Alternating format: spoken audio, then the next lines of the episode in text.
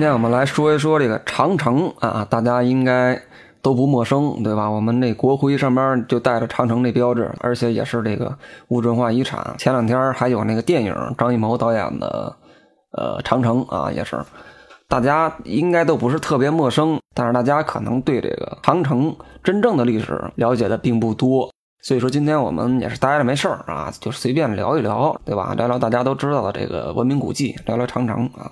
这个长城呢，是诞生于公元前七百多年啊，具体七百多少年不知道啊，找不着记载啊。长城被称为世界世界上有史以来啊最长的一道军事防御工程，它这个总体长度呢，超过了五万公里，也就是十万里地啊。那么长城这个建筑，就是说这么长是怎么来的呢？修这玩意儿干什么呢？对吧？费时费力的。这个对，从我们这个老祖宗那开始说了啊，非常早，早到哪儿呢？早到那个公元前啊，公元前的西周开始说起。当时的西周呢，是这个黄河边上的一个民族政权啊，是中华大地上最大的一个民族政权。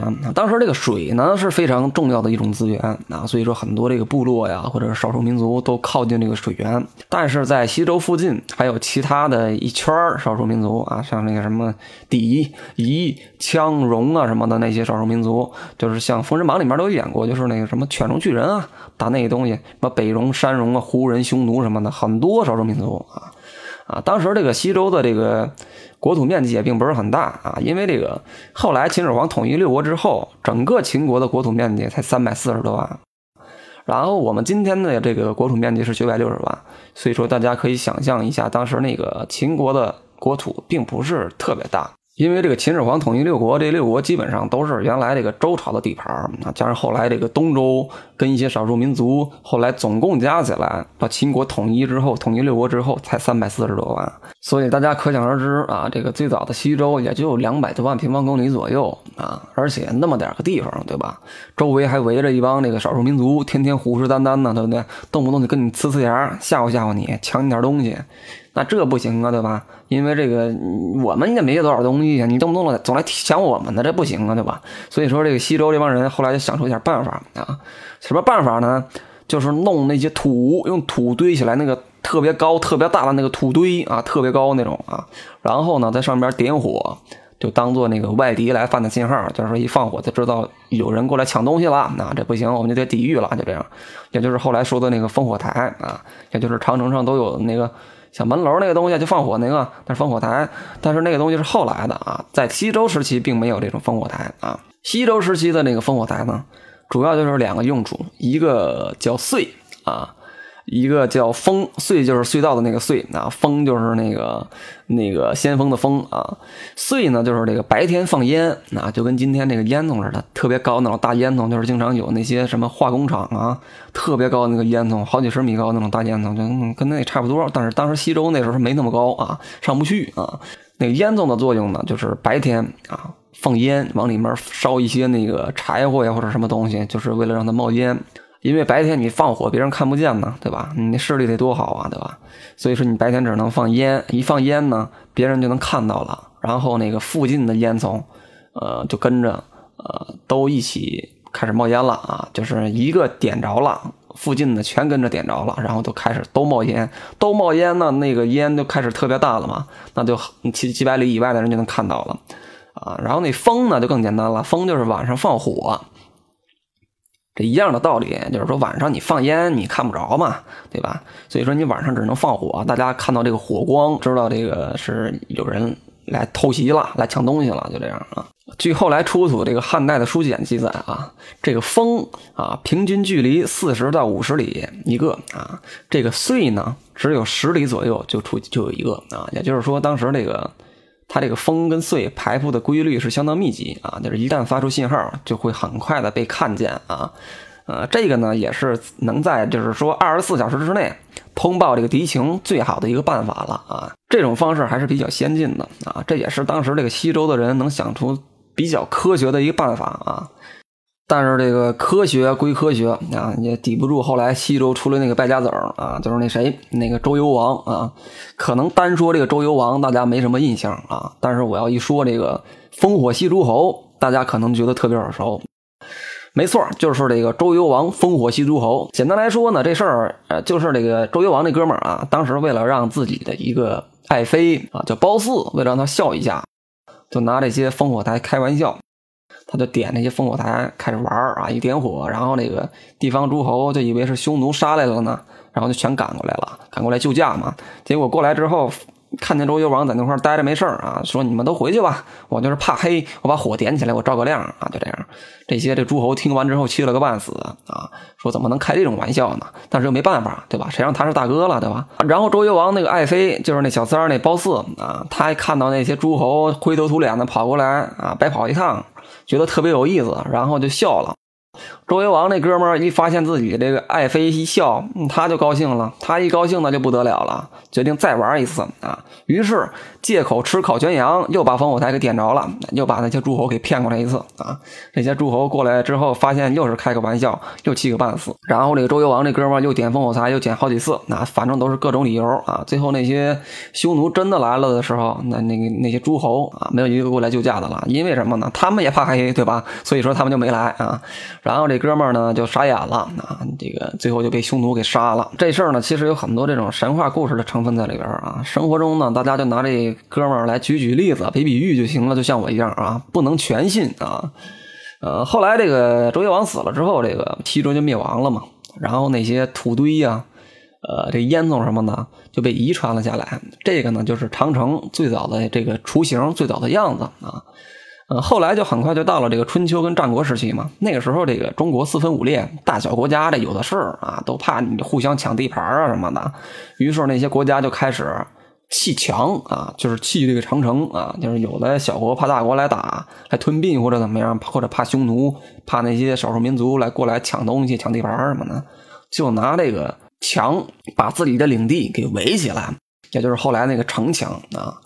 这个是非常愚蠢的一办法，但当时是比较科学的啊。后来呢，在北方地区，一些少数民族，那就是总骑马过来抢东西嘛，骚扰那些边界的百姓，你还抓不着他，对吧？因为他一来就是骑马来，然后跑得特别快，你还追不上呢，对吧？那时候那个中原地区并没有多少马，老百姓就更没有马、牛啊这种交通工具就没有。于是呢，那些北方的诸侯国。啊，就是联合起来商量一下，说这个不行的话，就是我们把这些墙全部都连在一起，这样共同抵挡这些匈奴啊，或者说这些少数民族来抢东西，对吧？啊，于是呢，就在边界修一道墙啊，这就是真正意义上的长城啊。到了这个公元前二百二十一年呢，这个秦始皇这个嬴政这哥们儿就统一了六国嘛啊，然后中国呢也就成为了。第一个啊，真正意义上中央集权的一个国家啊，秦始皇那哥们儿也就成为了所谓的这个真正的大哥啊。但是那个这大哥这个总是缺乏安全感啊，而且多疑啊，所以说他觉得他自己并不是绝对安全的，因为这个别的学校也有大哥呀，对吧？意思就是说你还有一些少数民族呢在边界，对吧？他只是统一了六国，对吧？六国说白了就是说。原来周朝的一些领土，对吧？说白了，也就是中原地区啊，还有很多其他的地区不归他统治，也就是说，还有很多少数民族政权不听他使唤呢。于是呢，这个秦始皇就是为了巩固自己的统治，不让其他的学校的混混来我们学校找事儿啊，他就告诉那个传达室那个大爷啊，说你把大门关起来啊，不让他们进。所以，也就是修起了长城。他先是呢，把那些诸侯国之间互相防范的长城都给拆了，然后呢，把北方的，就是那个。边疆地区，像什么燕国、赵国呀、秦国那些专门为了抵御少数民族的长城，给连了起来，啊，然后呢，又在北方的其他地方开始修新的长城啊，最后呢是用了七年啊，呃，修起了一条由今天的甘肃临洮到这个辽东地区五千多公里的长城啊，修了这么长啊，这也是真正意义上的这个万里长城。但是，为了修这么个玩意儿，花费多少的人力跟物力呢？据当时这个史书记载呢，当时参加修筑长城的军队有四十多万，还有五十多万的农民。这些农民里边，不管男女老幼，都得干活啊。总人数差不多一百多万啊，就为了修这么个玩意儿啊。史料记载呢，当时秦朝的人口差不多是两千万，也就是说，二十个人里边，这就有一个人去修长城。死了多少人，咱们就不说了。最后，这长城真的抵御住这少数民族的侵略了吗？今天来看，好像。并没有太大的作用。作用肯定是有，但并没有那么大啊。但这些我们留在后面说。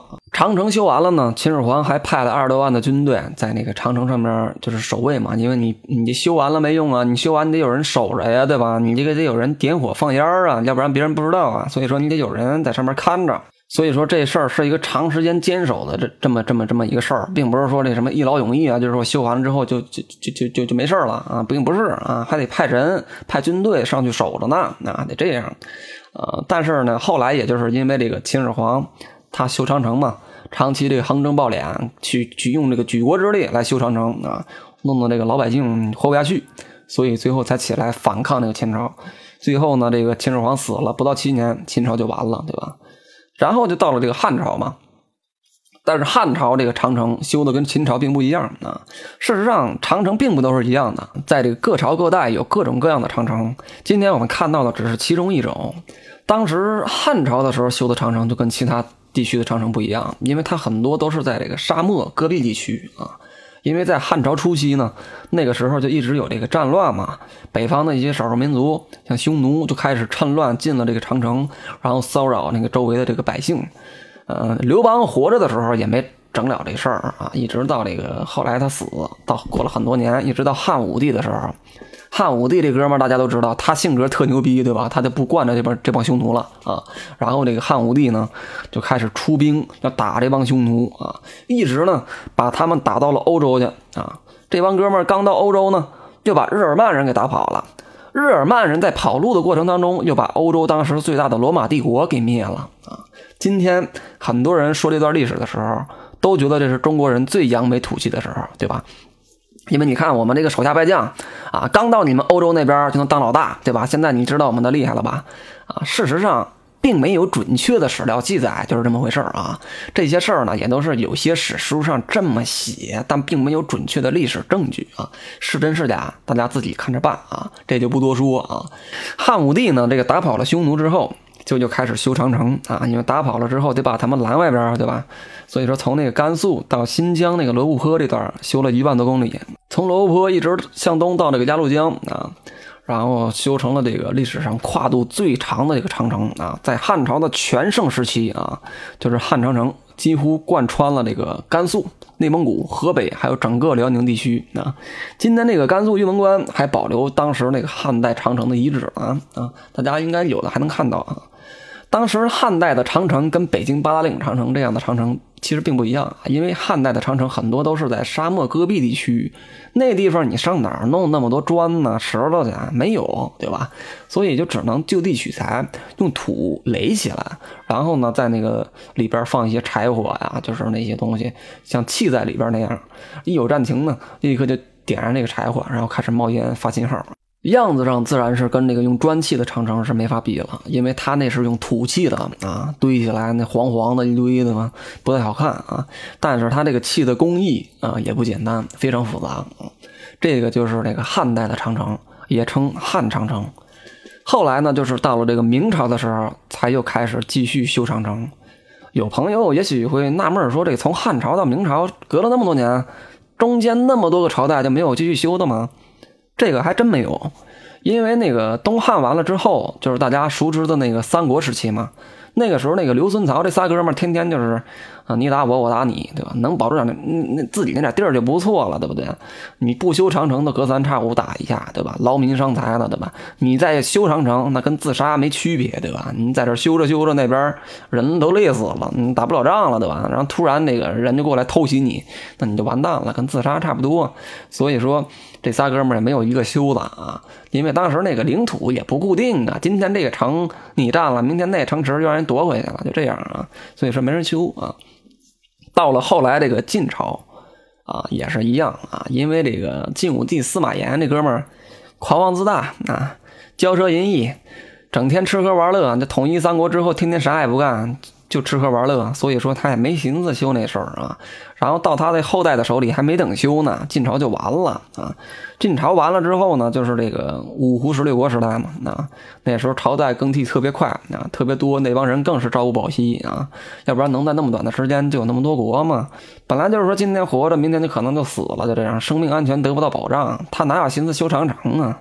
外加上那个修长城本来就是为了抵御这帮哥们儿啊，他们都进来了，他们就不想修长城了，对吧？直到最后这个隋文帝杨坚啊建立了这个隋朝，才算这这个再次统一啊。但是杨坚这哥们儿也没当上几天皇上，就让他儿子杨广啊当皇上了啊。可是杨广那哥们儿呢，他对修长城那些东西压根没兴趣啊。他想这都什么年代了还修长城，太老土了，太 out 了，对吧？于是呢，他不修长城，开始玩水，修大运河啊。于是呢，就开始开凿了这个京杭大运河。京杭大运河值得一提的是，它是我国啊唯一一条南北走向的运河。它比苏伊士运河长十倍，比巴拿马运河长二十倍啊，是人工开凿的运河，可以说是我国古代非常伟大的一项水利工程。也就是说，杨广那哥们儿没白玩啊，玩的很对啊。虽然说也劳民伤财，但是他从今天来看，造福了很多百姓，利国利民的一个事儿啊。后来唐朝的时候。呃，中国之所以能那么强盛，也是跟那个杨广当时凿了这条河有很大的关系啊。所以说，由此可见，杨广那哥们儿当时啊不喜欢挖土，喜欢玩水，玩对了。但最后非常不幸的是，啊，修完河之后，他也没活几天，啊就被人给杀了。然后隋朝就完了。隋朝完了之后呢，就到了这个中国最鼎盛的朝代——唐朝啊。他之前修的那个大运河。也被唐太宗李世民给捡了个漏啊，然后就造就了后来的这个大唐盛世啊。但是到了唐朝呢，也没修长城。唐朝没修长城的原因很简单，是因为当时这个唐朝已经鼎盛到令人发指的地步了啊！就是说，所有的国家，凡是你听过的、没听过的，全过来跪拜唐朝啊，向唐朝来朝拜啊。那什么小日本啊什么的，都得漂洋过海啊，冒着掉海里喂王八这个风险，跟咱们皇上来献个殷勤，然后学点咱们文化，回去当他们那个国学知识，当他们教科书，都得这样啊。所以当时的那个唐朝。根本就不担心说其他国家的什么侵略这种事儿啊，他压根儿就没准备修长城啊，因为你所有国家都臣服于我，那我还有修的那个必要了吗？对吧？而且当时唐朝的姿态非常高，天朝上国，对吧？不屑于修那套东西，意思就是说你来我也不怕你，我修反而好像是我心虚一样，对吧？所以说唐朝就是没有修过这个长城啊，直到后来那个明朝的时候才开始修长城啊。嗯，有些朋友可能还要问啊，说元朝跟那个宋朝怎么没修呢？你别问了啊，元朝那是蒙古人，他们本来就是骑马来回跑，他们修长城不是把自己给独立了吗？所以说他们不能修啊。而且宋朝那时候国土面积也并不是固定的，今天在北边，明天跑南边去了，所以说宋朝的时候也没修啊。所以说隔了那么多朝代，最后还得明朝来修啊，因为在明朝。刚刚建国之后，那时候朱元璋这哥们儿就把元军打到了那个塞北之外嘛，他并没有全部剿灭。然后这些蒙古人就这些元军嘛，当时还有一些那个残余势力，就经常在边境地区烧杀擂响，过来挑衅什么的。然后这明朝才开始对长城断断续续的修，并不是大彻大底的修，它是断断续续的，为了防止那些蒙古人抢劫嘛。但是也没什么用啊，直到后来呢。也就是一四四九年啊，蒙古人出兵进攻明朝啊。当时那个明英宗是朱祁镇啊，他率领好几十万大军啊，北出居庸关，准备御驾亲征啊。但是最后没想到落了个惨败，而且明英宗还被俘了啊。当时明朝政府看到这个元军的实力太强大了，就觉得好几十万大军都被打个落花流水，于是呢，这个明朝就改变了国策。他就开始不主张进攻，改成防守了。然后呢，就开始大规模的修长城了。在公元一五六八年，在蓟辽总兵戚继光的建议下，明朝开始大规模重修长城啊，这也是中国历史上规模最大，也是最后一次修建长城啊。鼎盛时期的明朝长城，东面从鸭绿江横贯今天的辽宁、河北、天津、北京、内蒙古、山西、陕西、宁夏、甘肃九个省和自治区。一直到甘肃的嘉峪关啊，明朝修的长城是最为坚固，防御能力也最为完善的啊。明朝修的这个长城里边呢，修的最好的一段就是这个金山岭长城。这段长城是这个名将戚继光监督修的啊。戚继光发明了这个敌楼啊，也就是大家看到的那种类似于房子似的那种城楼啊，在长城上啊，主要呢是用那个砖砌的。跟墙一样啊，南北宽九点七米，东西长十点五米，通高九米，就是相当于在墙上再盖一房子，然后这些人在里边可以休息住人，然后在这个房子里边还有很多窗户啊，这些窗户其实用来发射一些弓箭啊，来击退一些敌人的，就是跟后来那个炮楼是一样的，在里边射击啊。当时一共是十点五公里的金山岭长城沿线，建了六十七座。这样的敌楼啊，也正是因为这些敌楼，让长城的防御功能更强大。那么，可能有很多好奇的朋友会问啊，就说这个长城到底是怎么修的呢？因为这个各地长城不一样，有的是石头块，有的是砖，有的是土啊。这块呢，我们以就是后来发现的这个明代长城的这个砖窑这个记载为例啊，当时这个砖窑呢，啊，生产一窑的砖大约是五千块左右。啊，修一米长城需要一窑的砖，也就是说五千块砖能修一米长城。按照今天市面上这个生产的红砖价格来算，三到五毛不等，我们就姑且用三毛来算啊。一米长城的砖钱相当于一千五百块钱人民币啊，这只是砖价啊，不算那什么水泥跟人工成本、搬运成本。其实最重要的就是这个人工成本啊。最后统计下来的砖的数量是一百二十亿块砖。差不多将近四十亿人民币，在那个年代啊，这是明朝修长城用的砖钱，很多地方还用的是那种大理石修的，那都不算了，对吧？但这只是冰山一角，因为你还有水泥钱、搬运费、人工费呢，对吧？运输费一大堆的费用没给你算进来呢。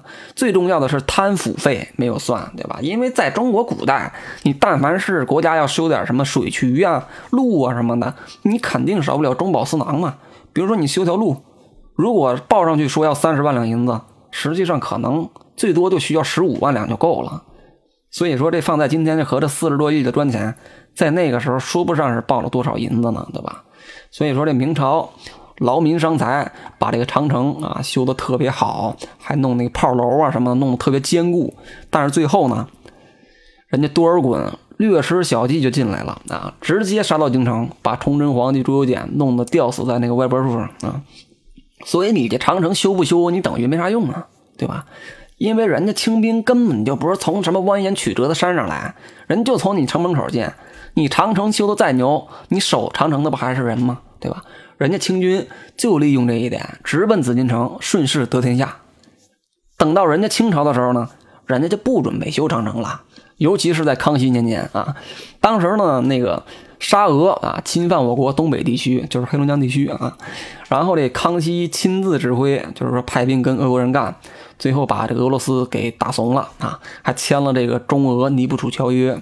打完之后呢，有的大臣就劝康熙说说，要不然咱们也学学明朝修长城呗，对吧？把俄罗把这俄罗斯人、俄国人沙俄，对吧？给抵在外边。但是人家康熙。回答却是，修长城意义就是防守，而防守的意义却并非是修长城，而是修民心。他认为，只要把民心给修好了，就啥都不用怕了。你瞧瞧人家康熙这境界，因为当时这个满汉刚刚融合，对吧？满族人刚得天下，对吧？满汉刚刚融合，那时候还很多反清复明的天地会呢，对吧？还有台湾的郑家，清军其实并没有多少人。你要想修长城，那肯定还是和。之前那些朝代一样啊，对吧？你说修长城就修长城，说的简单，谁修？你修还是我修啊，对吧？还是得让老百姓去修。老百姓是谁呀？满族一共才几个人呢？那就得让汉人去修。你让这些汉人去修长城，那不就容易引起造反吗？所以人家康熙就没准备修这个长城啊，不用修，我照样能打这个老毛子啊。所以在清朝的时候就没修长城。其实今天我们来客观的分析一下啊，就是我们这个文化遗产它存在的意义啊，研究明白了啊，自己清楚就行，也不用跟别人说啊。我们今天来谈长城的目的就是说，带大家。真正的从头开始了解一下这个建筑是怎么形成的，以及形成的原因，让大家呢，就是说再去八达岭看长城的时候，跟在这个长城上乱涂乱画乱签名的时候啊，想一想这个长城代表着什么，对吧？这个可以算是我国真正的物质文化遗产，从西周那会儿就开始有了啊，一直到今天。